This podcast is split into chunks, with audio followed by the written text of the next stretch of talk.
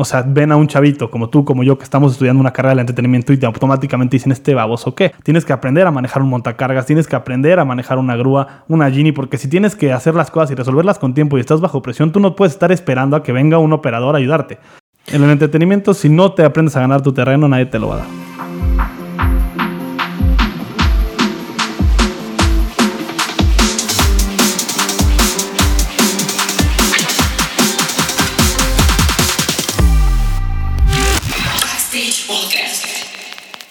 Bienvenidos a Backstage Podcast, la neta del entretenimiento.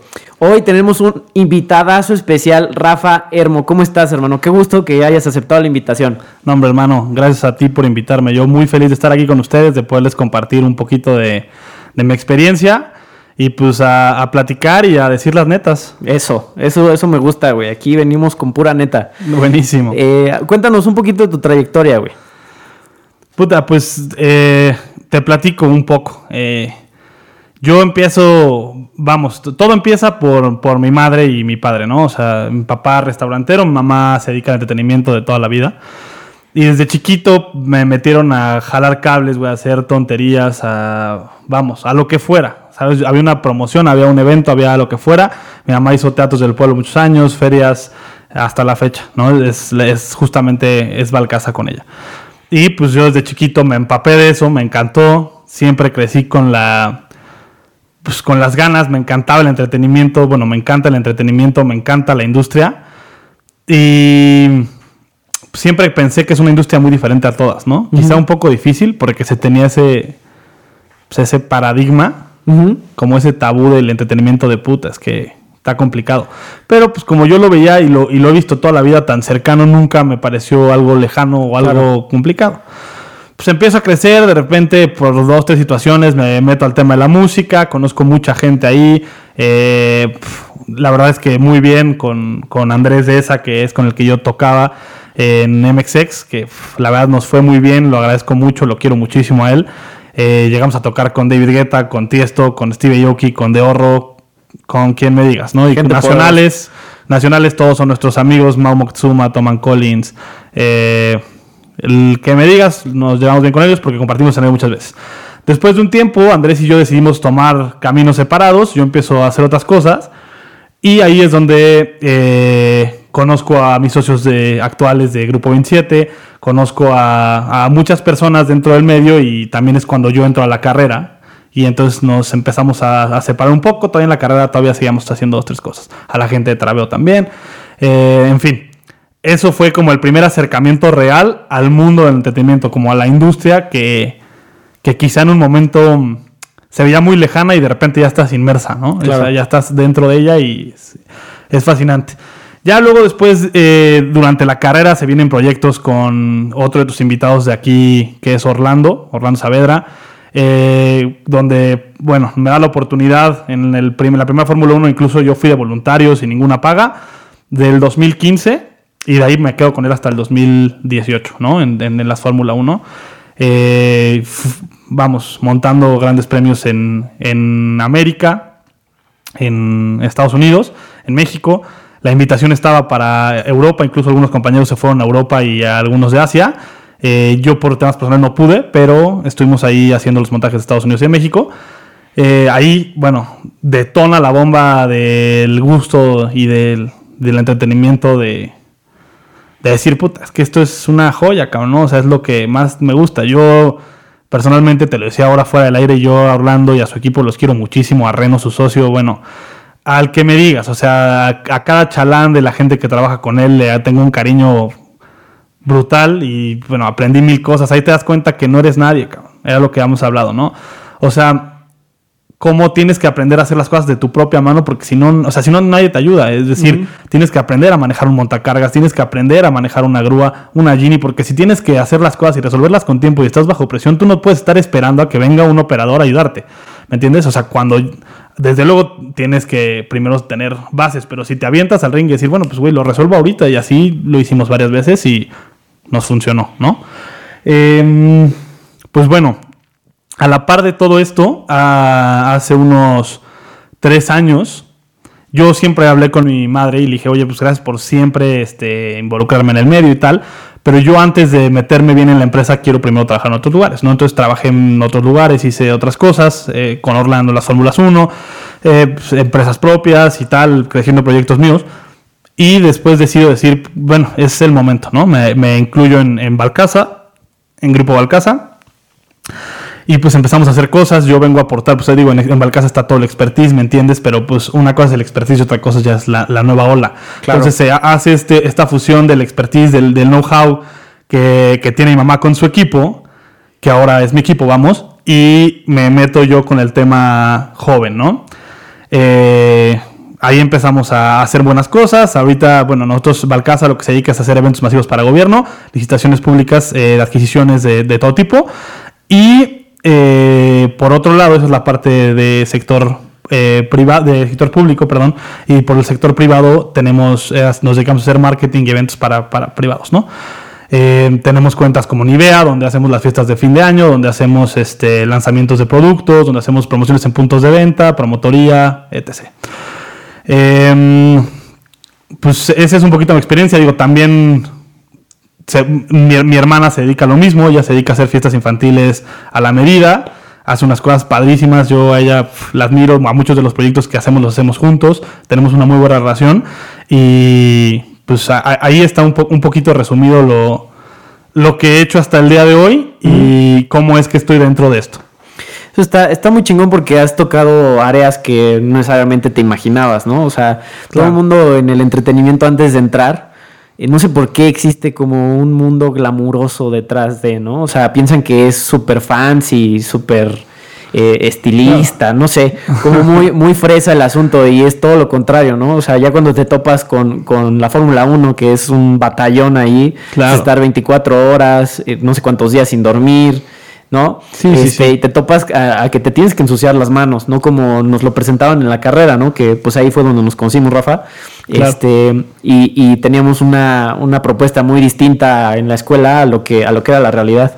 Claro, claro. O sea, el, tema que te pintan en la escuela es rosas y, y todo bonito. O sea, muchas flores y muchos colores. No sé cómo diga las chicas superpoderosas. O sea, así te lo pintan, ¿me entiendes? O sea, que todo va a ser bonito. Luego te das cuenta que lastimosamente no es así, pero también por una parte es bueno, porque entonces te das cuenta de cómo es en realidad. O sea, lo escuchaba el podcast con el maestro Tagle, que también es una persona que quiero mucho y lo, aprecio mucho, su clase buenísima.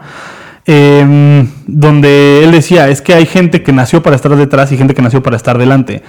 Aquí pues tú lo que tienes que saber es qué te gusta. Claro. O sea, y hay gente que le gusta estar tanto detrás como adelante, que hay gente que le gusta estar adelante, gente que le gusta estar detrás. Obviamente el frente del entretenimiento es todo bonito, es todo glamuroso, pues para eso trabajamos, para que las cosas se vean bien, para, que las cosas, o sea, para que las cosas luzcan, para que las cosas se vean de bien, o sea, bien hechas. Creo yo que cuando te das cuenta de cómo funciona por detrás, el chip se te cambia, ¿me entiendes? Y también es muy padre, porque también dentro del entretenimiento es, es, es padre que la gente sepa que tú sabes hacer las cosas, ¿no? Que son unos temas que vamos a tocar más adelante. Sí, sí, sí. creo que eso está muy, muy interesante. Al final creo que tienes que estar comprometido con el entretenimiento y con los proyectos en los que estés al 100%. O sea, si te dicen, güey, vas a tener que ir mañana a ver lo de la computadora, tú tienes que estar preparado para, ah, para componerla, para venderla, para rentarla, para acomodarla, para conectarla, para lo que tenga que ser de la computadora, ¿me entiendes? O sea, tienes que estar al 100. Y desde luego, bueno, horarios no existen. No existen. No existen. Ya, bueno, conforme vas de repente haciendo una carrera y tal, desde luego pues puedes ir, delegando. Pero al principio, cuando eres un peón, como yo lo fui con, la empresa de, Orlando, que luego él me dio muchas responsabilidades, nos hizo coordinadores generales de muchas cosas. Pero al principio eres un peón. Entonces, si Orlando o el que sea tu jefe te dice, mañana te quedas aquí toda la noche y nos ha pasado. A mí se me hicieron hongos en los pies de no cambiarme los calcetines en tres días, pero hay que sacar el proyecto. O sea, estás hablando del Gran Premio de México, no de o sea, ¿sabes? No de el, stand-up de Juan Pérez en el, en el cuevón, güey, ¿sabes? Y aún así, o sea, te tienes que romper el alma para y que... Y si fuera el stand-up, lo, lo hablas, pero estás hablando de un evento internacional. Sí, obvio, obvio. Donde vas y te paras las nalgas con tu familia me estoy trabajando aquí, con, o sea, de repente, y resulta que no quieres ensuciarte las manos, pues está cañón, ¿me entiendes? Obvio, obvio, sí. Y recuerdo que hubo una, una ocasión que estábamos eh, montando el Gran Premio de Austin. Ajá. Eh, acabamos de montar unas cosas en el Gran Premio de Austin el 5 y la carrera del domingo, esto fue el sábado, 5 de la mañana, ¿no? Entonces yo, o sea, yo volaba porque eh, tenían una, una semana de diferencia los grandes premios. Entonces yo vuelo el domingo, el día de la carrera, yo no me quedo a la carrera, se quedan otros compañeros, yo me regreso. Y el día de la carrera vuelo con otro compañero de ahí, uno del equipo de Orlando. Volamos a México, o sea, habiendo terminado a las 5 de la mañana, el vuelo salió a las 9. Llegamos a México a las 12 y automáticamente como llegamos nos recoge una camioneta de Orlando y nos manda al autódromo. Entonces, así como llegamos de Austin, nos fuimos a México a empezar a mover el queso, tal, tal, tal, tal, tal. Y, mm, ¿sabes? A, Sí, pues, a darle. a- darle porque tenías una semana ya nada más. Entonces vi el gran premio que habíamos montado desde México, estando 12 horas antes ahí. Qué entonces, es interesante porque entonces ves lo que tú hiciste, pero la gente que está contigo sabe que vienes de ahí, entonces te dice, oye, qué padre, no es que. Entonces, eso está muy padre. Y también el reconocimiento que siempre eh, el- el maestro Orlando y, y su equipo te da. Increíble, o sea, siempre es un tema mucho de, a ver, dense un aplauso, lo estamos logrando. Y también cuando la cagas, pues también te tocan unos cagues que no quieres tener. Claro. O sea, sí, no te gustaría, ¿sabes? Pero pues ni pedo, o sea, es parte del, De estar. de estar. O sea, y es, es lo que hablamos un poco sobre el, el- sobre el estereotipo del- de la persona que se dedica al entretenimiento, ¿no? O sea, ven a un chavito como tú, como yo, que estamos estudiando una carrera del entretenimiento y te automáticamente dicen, este baboso, ¿qué? No hay más. O sea, yo la llevo- náhuac, viene de la náhuac. Claro, ¿no? O sí, sea, sí. No se va a querer ensuciar las manos, no va a querer. Exacto. Y, y dicen, güey, yo llevo 25 años, nunca estudié ni madre y soy el tal, tal, tal. Y, y tienen toda la razón. Claro. O sea, al final, el, el, el- vamos, el título no te asegura nada, pero es interesante ver, ver estas situaciones, ¿no? Estos encuentros de cómo la gente de repente, simplemente por, por venir de la náhuac y, y eso te, te dicen, oye, pues, güey, este, aquí las cosas no se hacen de tal manera Sí, sí, y tal, y luego, pues, tú solito tienes que irte Ganando tu, ter- ganando tu y- terreno, ¿no? Y también es bueno, y sobre todo en esta industria, ¿eh? En el entretenimiento, si no te aprendes a ganar tu terreno, nadie te lo va a dar. Sí, sí, eso es un hecho. Y, y la verdad es que no, no es algo que, que esté en los libros. O sea, es algo que se tiene que vivir de manera empírica, como decíamos fuera del aire. Claro. Este, pero a ver, cuéntanos, cuéntanos cómo lograste esta sociedad con, con 27, cómo se forma este grupo de, de jóvenes, porque tengo entendido que todos son jóvenes. Todos, todos. Yo soy el, el más joven, de hecho. Eh, yo con 24 años.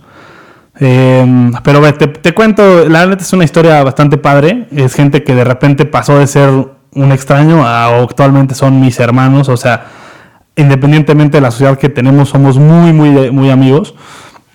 Entonces, todo empieza porque mm, cuando yo estaba en el tema de la música, pues yo de repente me habían invitado algún día de que, oye, este, conozco un lugar, vamos, ¿no?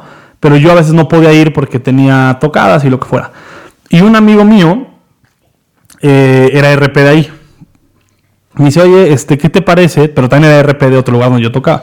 Me dice, oye, ¿qué te parece si el viernes o no sé qué día era? Eh, antes de ir a acompañarte a tocar, pasamos al bar, nos echamos unos chupes y nos vamos a, a tocar que toques. Órale, va, sencillo.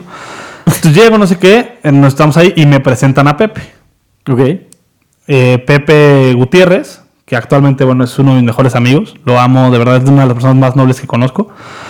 Eh, ahí lo conozco, de repente empiezo a hablar con Pepe, tal, oye, no sé qué, vente tal día, y entonces luego voy, Pepe me empieza a presentar a, Sebastián, a Gerardo, a Daniel, a Arturo, a todos los demás. Bueno, Arturo lo conocía también por aparte, porque Arturo estaba metido en los temas de Raga y de Harlem y tal, y pues él nos contrataba a veces para tocar.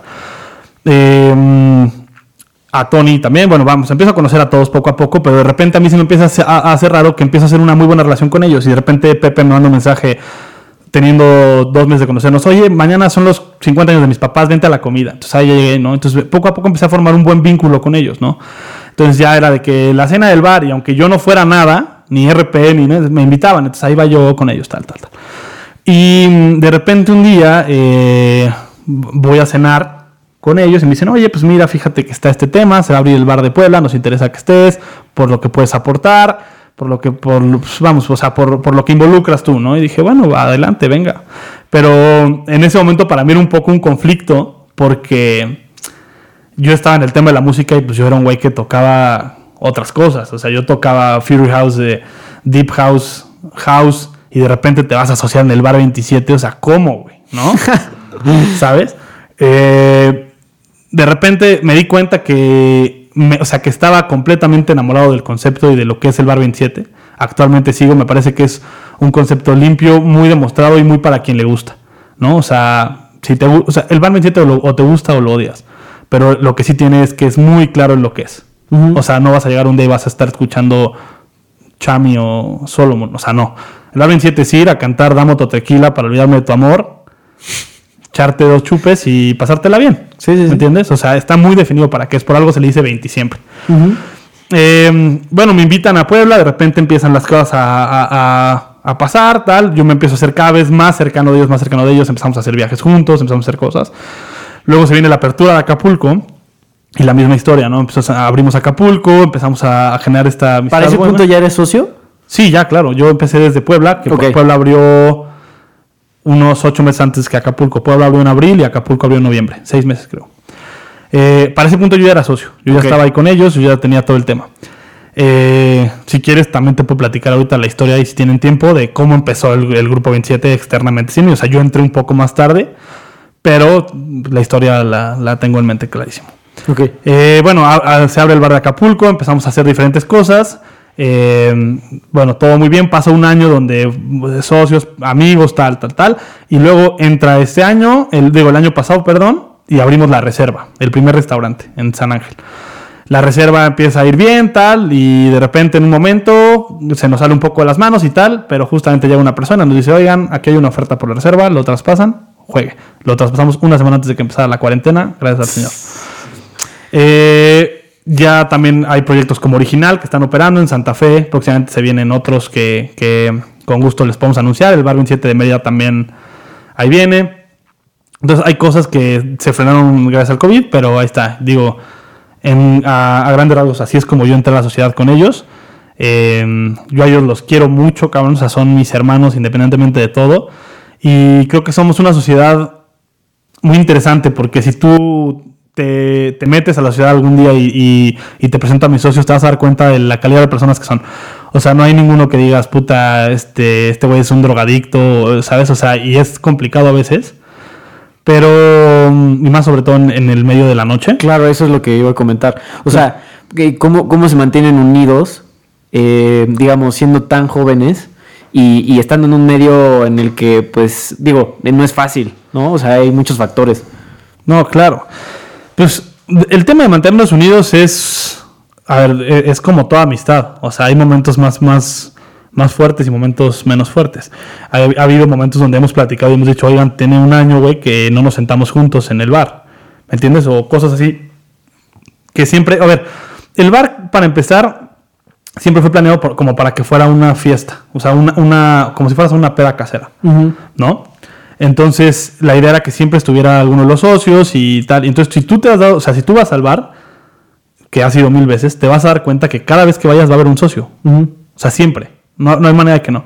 Pero hubo de repente bares donde nos sentábamos todos en la misma mesa y entonces ya se sabía que esa mesa era la de nosotros y llegábamos, desde luego que si llegaba un cliente la, la soltábamos, siempre es mucho, o sea, siempre es más importante la venta que nosotros.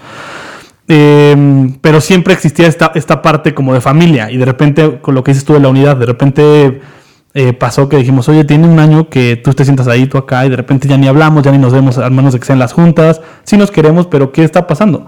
Obviamente ya sabes de que yo veo mucho a uno, otro veo mucho a otro, pero entre todos no. Ya. Entonces se, han- se ha hablado eso justamente y sí hemos quedado en, en- en esa situación, o sea, de oigan, a ver, además de esto somos amigos y también creo que eso se ha, pedido- se ha aprendido a, a diferenciar mucho porque también es complicado. Cierto. O sea, en una junta de repente te agarras de gritos con un güey saliendo y te dice, vamos a echar unos tacos. Pues güey, no te quiero ver la, la jeta ahorita, ¿sabes? Pero pues, al final tienes que aprender a diferenciar. Y eso es mucho en el entretenimiento, ¿estás de acuerdo? Porque, Sí, claro. o sea, Bueno, en todos los negocios. Yo creo que en todos, pero fíjate, yo creo que en mi experiencia me ha pasado mucho que, que las relaciones en, en general, ¿no? No digo que nada más en el entretenimiento, pero en particular en mi experiencia en el entretenimiento, eh, ha sido vital el, el tenerlas, ¿no? O sea, contar Claro. con ellas y, y, digo, no, no, me, no quiero decir usarlas, sino eh, barajearlas, ¿no? O sea, y saber que si, por ejemplo, tú y yo discutimos en algún momento o con alguien más dentro de la carrera, a final de cuentas allá afuera sabemos que podemos contar uno con el otro, ¿no? Claro. Y eso es muy importante tenerlo claro eh, en este medio. Y sobre todo ahorita que está tan difícil la situación, ¿no? Y eso es un poco de lo que va este podcast, el, el unir un poquito más a, Al gremio. al gremio en general, ¿no? Y, y- y- y por eso te lo preguntaba, porque sí es importante tener como esa fórmula de, de decir, pues esa amistad es negocio, pero a final de cuentas, pues tenemos que estar unidos, ¿no? Porque, Claro. porque eso es lo que hace la fuerza. También es, es depende de cada quien, ¿no? Hay gente que, vamos, la lana le mueve tanto que le da igual. Sí. Y hay gente que la- el corazón le mueve tanto que le da igual el negocio. Que creo que el balance siempre es la respuesta en todo, ¿no? Eso Pero a lo, a lo que voy es que te voy a decir qué es lo que pasa con- desde mi punto de vista con el entretenimiento. El entretenimiento, creo yo que mm, lo que lo que sucede con él es que los sentimientos del entretenimiento están al rojo vivo todo el tiempo. O sea, todo el tiempo estás bajo presión, todo el tiempo alguien te está presionando, el cliente, porque siempre en el entretenimiento hay alguien más chingón que tú. Entonces, eh, siempre tienes al cliente presionándote a ti y tú presionando al proveedor y el proveedor presionando a su, a su proveedor y el proveedor ta, ta, ta. Una cadena donde tú estás bajo presión. Entonces, muchas veces se sale de ti. O sea, es de, güey, necesito que lo resuelvas y punto. Y la gente cuando tú le dices, a mí no me importa, es tu problema y resuélvelo, a veces se lo toma personal. Entonces, un consejo que yo le puedo dar a la gente que está dentro de este medio es, si te tomas las cosas personales, dedícate a ser dentista. O sea, definitivamente. Ahora, eh, Rafa, tú, tú tienes diferentes negocios. O sea, estamos hablando de que está Grupo 27, Grupo Balcázar, tienes esta empresa que es Soy Eco. Eh, ¿cuál, es, ¿Cuál es la diferencia o cuáles son los pasos a seguir para emprender? ¿O cuál es la diferencia de estar en uno en otro? Más bien, ¿cuál es la diferencia de estar eh, emprender en el entretenimiento a emprender eh, dentro de cualquier otro negocio? Mírate, o sea, desde mi punto de vista creo que el, emprender desde dentro del entretenimiento a veces es complicado, ¿no? No, no es, vamos, no es, no es difícil, pero sí es más complicado que quizá en, en- en otras áreas. Porque el entretenimiento, te repito, ¿sabes cuál es el estereotipo de la persona que trabaja en el entretenimiento? Depende de la industria en la que estés, el entretenimiento es súper alto. Por ejemplo, lo que tú estás haciendo, hay muchos monstruos que están de otros tamaños encima de ti, ¿no? Entonces, es, es- se- se- de eso se, se- le da valor a tu chamba. Creo yo que, que el entretenimiento es más complicado porque siempre hay una jerarquía. Y entonces tú no puedes de repente llegar y decir, voy a abrir mi empresa y hacer unos conciertos de No Mamar, porque tienes una fila enorme de gente que ya lo lleva haciendo muchos años. Entonces siempre nada más estar consciente de que vas a tener que ir poco a poco. O sea, hay, hay gente que ha entendido bien cómo se hace. ¿Me entiendes? Hay gente que ha lanzado un festival gigante y se gastan millones y no les pega y luego nunca lo vuelven a hacer. Y hay gente como Baidorá o como Vaivén que han entendido que el pedo es poco a poco. Cuando al principio llevaban un headliner que era nacional, toman Collins y ahorita vas y tienen cuatro headliners internacionales después de cinco o seis años. Porque han entendido que el pedo es paulatino. En cambio, en el, en el emprendimiento fuera del entretenimiento, desde luego que también es una chinga y para todo hay que trabajar, pero es diferente por, por la razón de que eh, fuera del entretenimiento puedes tener un, un golpe de suerte, ¿no? O sea, puedes decir, "Güey, voy a emprender sacando una nueva mochila que quiero vender en Amazon y de repente, pum, te pega y te vas para arriba. Y entonces ya manejas desde arriba y, y, sabes, en los dos puede haber golpes de suerte, pero creo yo que es más complicado dentro que fuera de. Ok. Sí, es interesante porque probablemente la gente crea que, que no necesariamente es, es más estricto el entretenimiento porque hay jerarquías, hay, hay eh, pues gente más pesada en el medio, más experiencia, que ya tienen clientes más, más eh, pues, solidificados, ya, ya los tienen de, de base, ¿no? Entonces ganarse a los clientes no, no es fácil en entretenimiento porque es una cuestión muy delicada, ¿no? Es, es muy complicado eh, y eso pasa con cualquier cosa. O sea, si tú tienes un mecánico de confianza en tu familia, Claro. no hay manera de que cambies a tu mecánico. Sí, sí, porque sí. ya te trabaja bien. Es lo mismo en el entretenimiento. Si tú tienes un güey al que le pides 200 eventos al año y te lo saca bien, no tienes necesidad de por qué cambiarte con alguien más. Sí. ¿Me entiendes? Entonces, creo que, que eso pasa y es normal. Y, y el tema que dices de la experiencia, creo que lo dábamos fuera del aire ahorita. O sea, es complicado a veces el entretenimiento eso porque la realidad es que en el entretenimiento no hay una sola persona que mueva las cuerdas del entretenimiento hoy en día que haya sido graduado de la carrera que nosotros nos graduamos. Entonces, muchas veces es donde te pones a pensar, ¿realmente necesito una carrera como esta para poderme dedicar al entretenimiento? Cuando la mayoría de la gente que mueve las- las- los cables hoy en el entretenimiento realmente no la hizo. ¿Por qué? Porque el entretenimiento es como el derecho, güey. No hay manera de que salgas de la carrera teniéndolo listo. Tienes que ejercerlo. Tienes que saber, eh, tienes que saber qué pasa. O sea, no pueden decirte, es que si te, se te rompe un cable tienes que solucionarlo, a que se te rompa el cable y lo tengas que solucionar. ¿Me entiendes? Ah, Del dicho, al, hecho hay un mundo de diferencia. creo yo que, ese, es el, el- el gran reto del entretenimiento, que es un conocimiento empírico donde tú solito tienes que irte haciendo tu, tu hueco y ir demostrando que puedes, porque lo hablamos fuera del aire, desde luego. O sea, hay gente, cuando nos ha tocado trabajar con empresas como CESA, como, como CIE, bueno, que sí es de CESA, eh, PRG, vamos, todas las que, que- Todas las grandes. todas las grandes que caen de, de CIE, eh, muchas veces ellos te ven como el baboso que viene con tal, ¿sabes? El peón de Orlando, el peón de no sé quién, el tal de no sé quién. Hasta que entonces se dan cuenta de que, ah, bueno, este güey sí las mueve. Entonces ya te empiezan a hacer paritos. Y hablo desde los lobos, ¿eh? No me voy a temas de gerenciales, porque con Orlando me tocó estar desde con el director del Foro Sol haciendo acreditaciones en su oficina, imprimiendo hojas, hasta lo- lo- o sea, barriendo salones. O sea, me tocó de todo. Entonces, creo yo que cuando tú solito, y también te, te bajas del coche, les haces plática un rato, les invitas el taquito, la chingada, eso es la única manera de, o sea, cuando ya te conocen, siempre va a haber una barrera. El entretenimiento creo yo que hay muy pocas personas que son abiertas, o sea, siempre es- hay una barrera, es decir, güey, demuéstrame y entonces va. Sí, sí, sí, totalmente. Y, y eso es creo que lo que podría responder, ¿qué hace la diferencia, no? O sea, para, para romperla en el entretenimiento hay que hacer la diferencia. Eh, no solamente llegar acreditado por un título, que no, no necesariamente eh, sepas hacer las cosas, sino nada más sabes cómo se hacen, pero no necesariamente sabes eh, cómo ejecutarlas al 100%, ¿no? O sea, que es un abismo. El, ah, pues sé más o menos cómo hacerlo, ah, ya sé Claro. hacerlo, llevo cinco años haciéndolo, llevo tanto tiempo haciéndolo.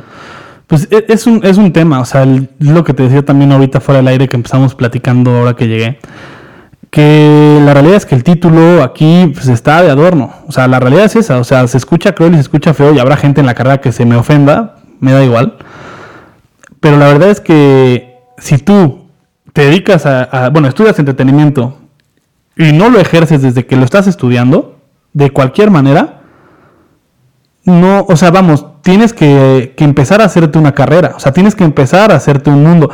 Y no quiere decir que digas, güey, me quiero dedicar a huevo a los podcasts toda la vida. Igual esto te lleva de repente al radio y de repente a otra cosa y luego a la tele, ¿me entiendes? O sea, nunca sabes dónde vas a terminar.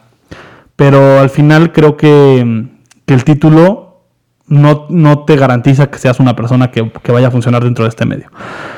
Creo que la carrera, mm, hay, hay, para mí, muy agridulce. Muy, muy, muy agridulce. Hay cosas que se rescatan y cosas que no. Para mí los primeros 3, 4 semestres fueron muy buenos, donde la gente de repente estaba, veías las clases y te, y sí te motivaban. Y también es natural, cuando entras a la universidad estás feliz y motivado y quieres hacer todo y de a todo te apuntas. Empiezan a pasar los, los años y de repente te das cuenta que tienes un profesor salvable al semestre. Salvable. Salvable. Sí, sí, o sea, ni siquiera bueno realmente. Exacto. Vamos, muchos buenos hay, pero Sí. son los menos. O sea, Sí, esa es una realidad. tenemos, y no me vas a dejar, no me vas a dejar mentir, te podría decir nombres, pero no los vamos a decir, de cinco profesores que han marcado tu carrera como máximo. Sí, sí, no, y bueno, para mí es exagerado el número, ¿eh? Ajá. La verdad, o sea, siendo muy exigente, la neta, la neta, cinco es mucho, o sea, Sí, sí, sí. es una realidad de la carrera. Creo O sea, que la carrera tiene un futuro muy, o sea, si lo hacen bien, que para mi gusto desde que se fue el coordinador que nos tocó a nosotros inicialmente se vino de picada. Eh, creo que si esta carrera la hacen bien y la desarrollan bien y entienden que es una carrera práctica y no teórica, esa carrera puede explotar mucho. Y más teniendo la, el, el- el respaldo de la náhuac, que creo que es algo que, que fundamentalmente ayuda, ¿no? A ver, mucha gente si llegas con tu papá y le dices, quiero estudiar entretenimiento, le va a decir, estás pavoso. Pero si le dices, es en la náhuac, va a decir, bueno, pues mínimo puedo decir que mi hijo está en la náhuac. Porque los papás son muy así, güey. Sí. Entonces, al final, eh, creo yo que, bueno, güey, ve la industria del entretenimiento, lo grande que es. ¿Por qué no hay un- o sea, una, una carrera que prepare a gente que, la- que salga de esta industria? Pero que de verdad los prepare, güey. Que hagan, que hagan este convenios con empresas grandes, que hagan convenios con productoras de teatro, con gente de radio, con gente de tele, pero no, ellos se lavan las manos y consíguete tú. Ah, sí, sí, sí. Mira, al final creo que no venimos aquí a hablar más de la carrera. No, pero sí decir la neta. Me- sí es la la neta, o sea, venimos a decir las netas. Yo la verdad, o sea, no, no, no, qui- no quiero decirlo, pero Pero no sé si la recomendaría. Sí, sí, sí. No, pero aquí eso es, eso es lo valioso de este podcast, porque no, no nos guardamos nada. O sea, sí lo decimos como es y, y, y pues a quien le pese, que le pese y pues ni modo, ¿no? Pero esa es la, la realidad. Ahora, Rafa, eh, nosotros, nosotros vivimos eh, diferentes situaciones dentro de la carrera. Una de las situaciones muy interesantes que compartimos fue este cuando, bueno, dos en particular. Eh, cuando estábamos, estábamos en un programa especial que era este Produce. Sí, claro. Y otro que estuvo muy interesante también, que fue el, el diplomado en Disney, que, Ah, que fue súper intensivo, no sé si lo recuerdas. Sí, sí, sí. Este, eh, para mí fue, en, en lo personal fue muy, muy un, un shock muy impresion- impresionante estar en los parques y, y saber como todo lo que hay detrás, todo lo que implica, ¿no? Claro. Que es otra área o es otro mundo, ¿no? O sea, cuando hablas de parques temáticos estás hablando de otras ligas. No, y haber tenido la oportunidad de estar en Disney, que es el maestro de Claro. los parques temáticos, inigualable. Sí, este, ahora, teniendo ese, ese back, ¿no? De, de, pues, de formarte, ¿no? Dentro de la industria y tener esa oportunidad, eh, ¿tú, tú, tú dirías que es mejor estar tomando cursos y formándote como en este tipo de, de- áreas que hay muy específicas de cursos, diplomados, etcétera, que, que tomar una carrera o fusionarías el estar en la carrera, el emprender o aventarte al ruedo y los cursos? O sea, es que hablando de entretenimiento, Sí, sí, en particular entretenimiento. o sea, si estudias carreras o estudias cursos, es la misma historia. Da igual lo que, lo que estudies, da igual lo que hagas en un salón de clases, da igual lo que leas, si no lo estás llevando al campo.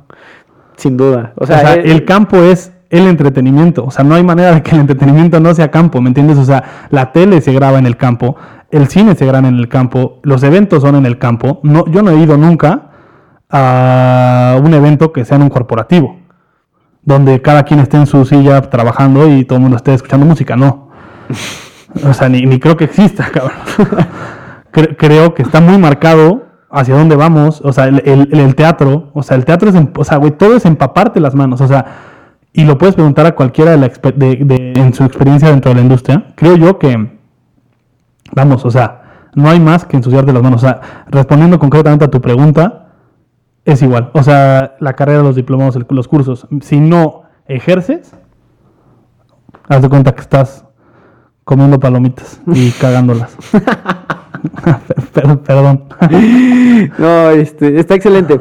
Pues Rafa, este, te, te agradezco mucho la invitación. La verdad es que ha sido muy rico poder platicar de muchas No, te áreas. ¿sabes? agradezco la invitación yo a ti. No, no, no, o sea, que hayas aceptado. O sea, la verdad Sí, es que claro, no, no, es- no, yo feliz. eh, eh, El, el programa crece gracias a ustedes, ¿no? O sea, lo- los, los invitados eh, sigue creciendo y nutriéndose porque ya no nada más soy yo el único que, que opina y dice y tira, Claro. sino, sino ya es un, un gremio, ¿no? Que sí existe, que sí, que, que ahora tiene voz y eso es gracias a este podcast.